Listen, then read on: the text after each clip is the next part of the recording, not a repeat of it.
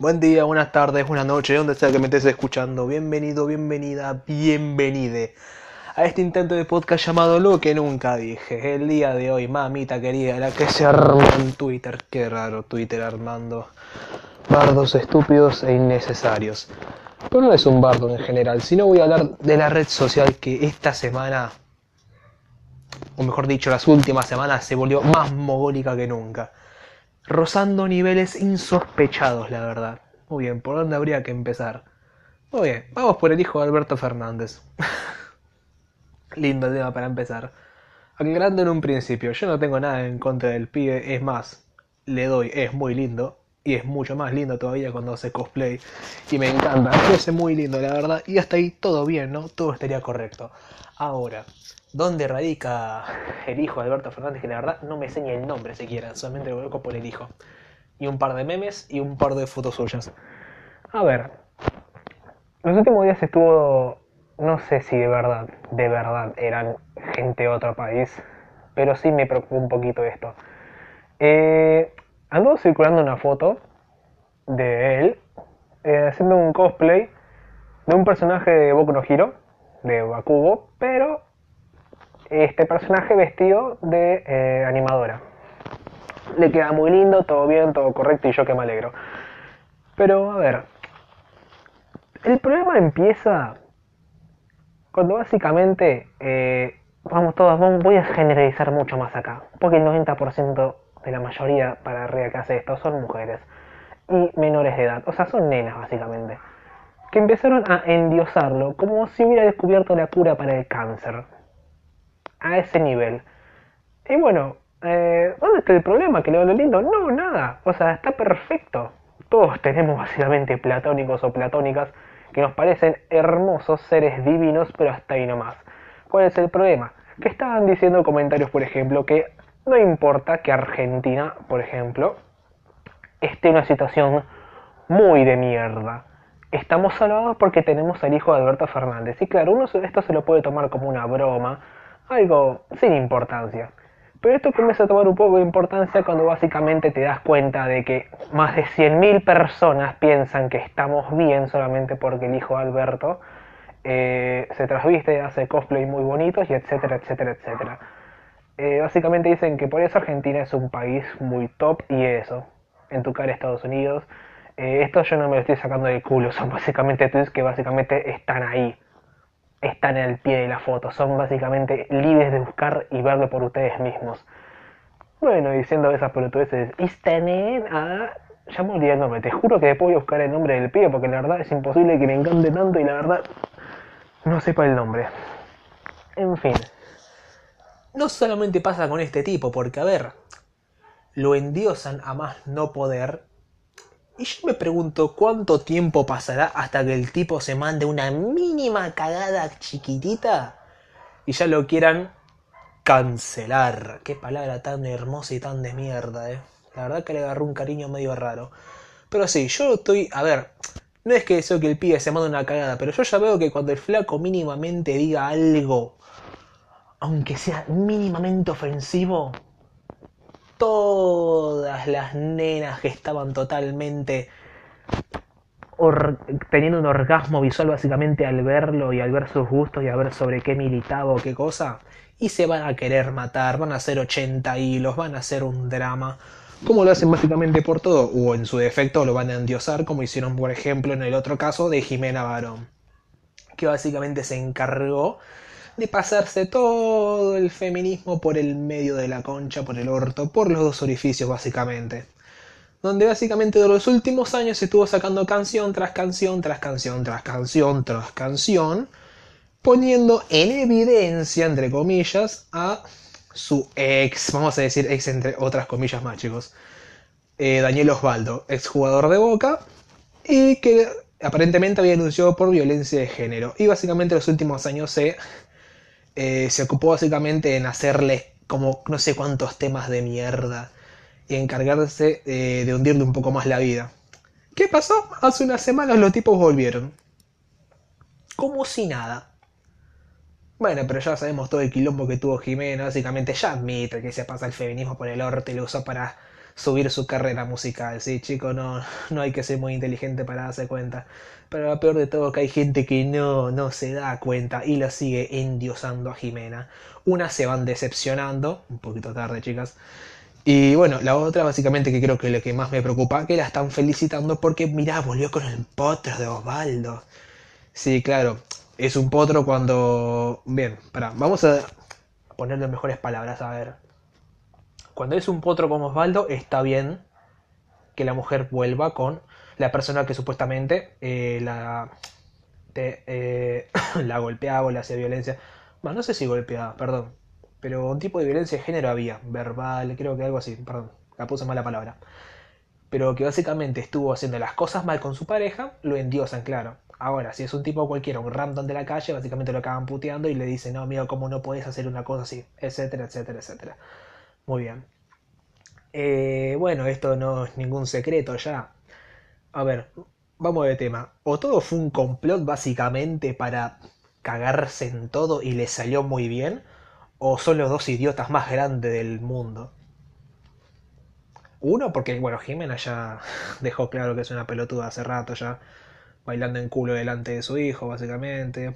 Eh, y Osvaldo, básicamente, bueno, volviendo con la mujer que básicamente casi le cagó la carrera. le cagó la carrera en el fútbol, básicamente, así que no sé quién es más boludo acá, así que mira, eh, por el bien de ambos yo creo, y creo que esto debería haber sido todo un complot armado por ambos, donde, a ver, no sé quién habrá salido ganando, porque que tenés fama nomás. Bueno, a gente como esta la verdad se le importa la fama o decir eh, quiero que es. Pero básicamente creo que Osvaldo es más idiota de todos, porque a ver, bueno, él no pudo haber sacado nada positivo de esto porque se le cagó básicamente la carrera en el fútbol. en el fútbol. Qué negro, qué negra que soy, loco. No, mentira. No se me ofendan, chicos. Eh, y bueno, ¿qué otro tema? Eh, porque yo no sé qué más decir, está todo más que claro. Como esta mujer se pasó básicamente un movimiento por el orto, dijo muchas mentiras, los utilizó básicamente eh, se puso palabras en la boca que después básicamente se defecó en ellas. Y bueno, lamentablemente chicas la siguen teniendo en la cima. Y esto es lo que a veces me preocupa, cuando endiosan bastante a alguien. Que lo tienen ahí arriba pensando que es su Dios, cuando básicamente chicos es, una, es un ser humano más como ustedes. ¿Sí? La va a cagar en cualquier momento. Y cuando la cague, lamentablemente, esta persona con tan poco cerebro como son sus seguidores, se van a percatar de no, no puede ser, yo pensé que era perfecto. A ver, ¿qué otro, qué otro buen ejemplo podríamos sacar de esto? Pasó por mi cabeza ya Cabrera, pero ese tipo está más quemado que una goma en un en un gozo de basura, básicamente. Pero bueno. Nada, el tipo sigue haciendo lo que mejor sabe hacer. es así, quedar mal visto. Pero ¿qué otra cosa podemos sacar de gente que endiosa a mano poder y después terminan decepcionados? Muy bien.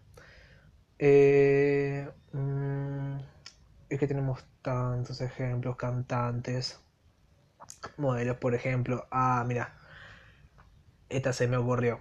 Últimamente estuvo saliendo de vuelta el tema de Telma Fardín. No sé por qué no sé por qué, a ver, que yo pensé que había quedado más que claro el asunto. Pero tal parece que con Janine de la Torre empezaron a cuestionarse o putearse básicamente entre sí. Y básicamente, bueno, se ve la gente que, a ver,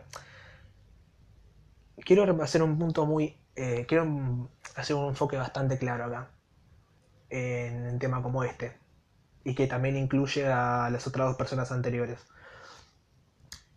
Hay gente que no importa lo que digan, no importa si está equivocado o no, esa persona va a estar ahí.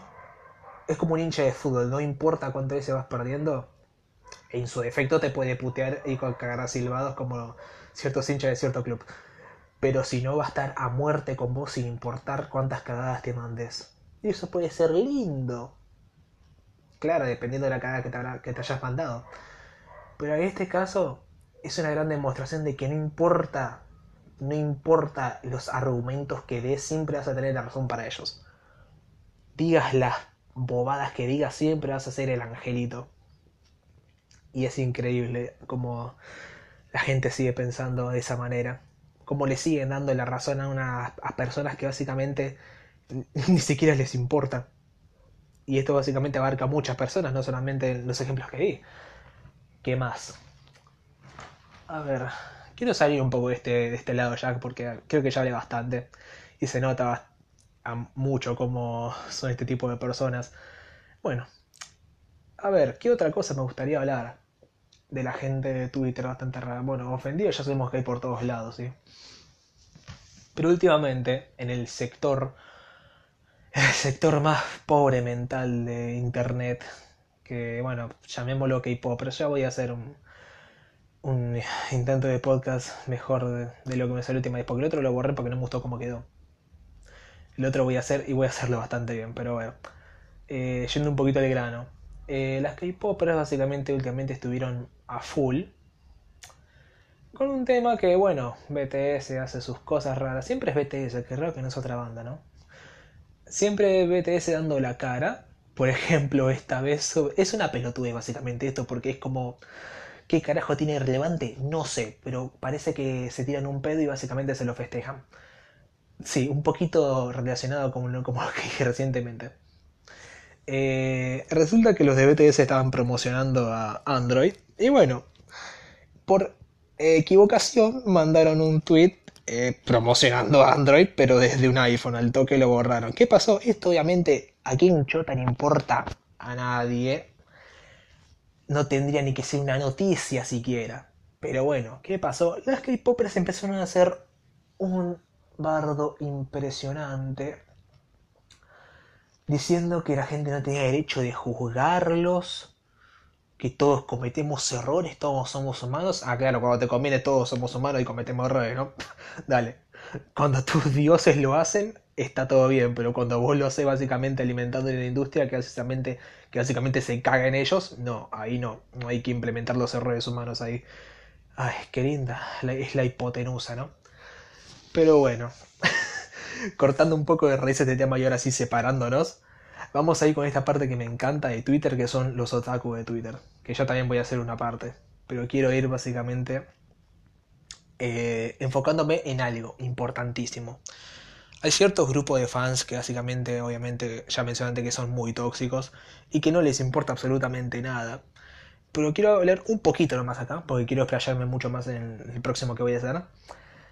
En las fans, que básicamente les importa más aputarar a los personajes sin importar quiénes sean. Que básicamente les encanta aputanar. Ya, ya deben saber a qué me estoy refiriendo. Y básicamente hacerlos novios. Cuando absolutamente no tienen nada que ver el uno con el otro. O básicamente se rozaron. O se dijeron hola. O se dijeron chao. O se dijeron qué van amigos, todo bien. Pelotudeces así que básicamente fácilmente se pueden tergiversar, de una manera impresionante y terminar siendo un desastre monumental. Como por ejemplo estuvieron haciendo, qué raro, las fans de Haikyuu.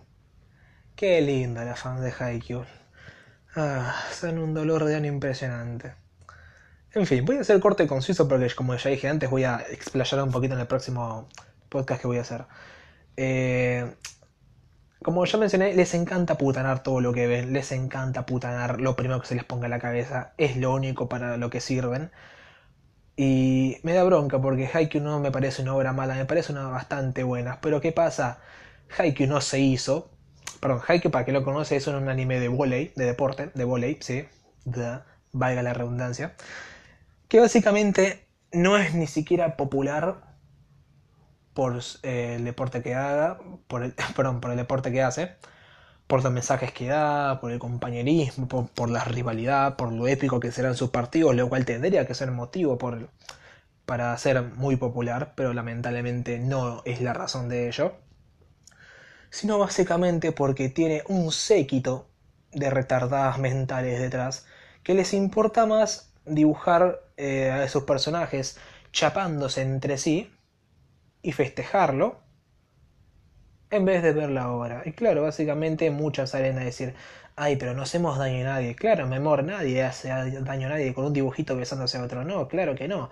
El tema es que lamentablemente por personas como estas, eh, la obra pierde carisma, pierde sentido, y yo me lo veo que un día, con toda la presión social que anda, que está dando vuelta, básicamente un día seguir todo al carajo. Y le van a hacer tanto caso a los fans que van a hacer terminar siendo una relación eh, absolutamente que no tenga nada que ver desde el principio. Lo van a terminar haciendo real. ¿Por qué? Porque la fans básicamente lo van a comprar. Y eso básicamente a las empresas les gusta. No importa si cagan el producto o no, eso ya lo hemos visto en miles de otros shows. Que no les importaba cagar el producto con tal de eh, hacer felices a los retrasados de sus fans. Sino que básicamente les importa la plata de ellos, nada más. Y no me parecería extraño que un día termine pasando que dos de sus protagonistas terminen cogiendo entre sí, pero bueno. Eh, vamos a poner un punto final a esto porque bueno, esto básicamente es lo más relevante de Twitter esta semana. Debería, voy a hacer un poco más esta sección, pero a ver, para que estoy pensando si no se me escapó algo más. Ah, sí, estuvieron cancelando, ¿cómo se llama esto? cancelaron una película de hace 50, 60 años por ser racista. Ni siquiera se preocuparon en leer la nota completa, pero bueno, igual. La gente que estuvo haciendo alarde por eso. No porque estaban enojados porque estuvieran cancelando, entre comillas, esa película, sino porque estaban festejando que está bien, estamos avanzando hacia el futuro, hay que borrarla. hay que, sí, claro, hay que borrar la historia, hay que pretender que nunca pasó. Qué lindo, la censura siempre hace bien las cosas, ¿no? Claro que sí, chicos. La historia nos enseña que la censura siempre hace bien en ocultar la verdad a la gente. Siempre hace bien. Y el que diga lo contrario es un fascista de mierda. Muchas gracias por escuchar.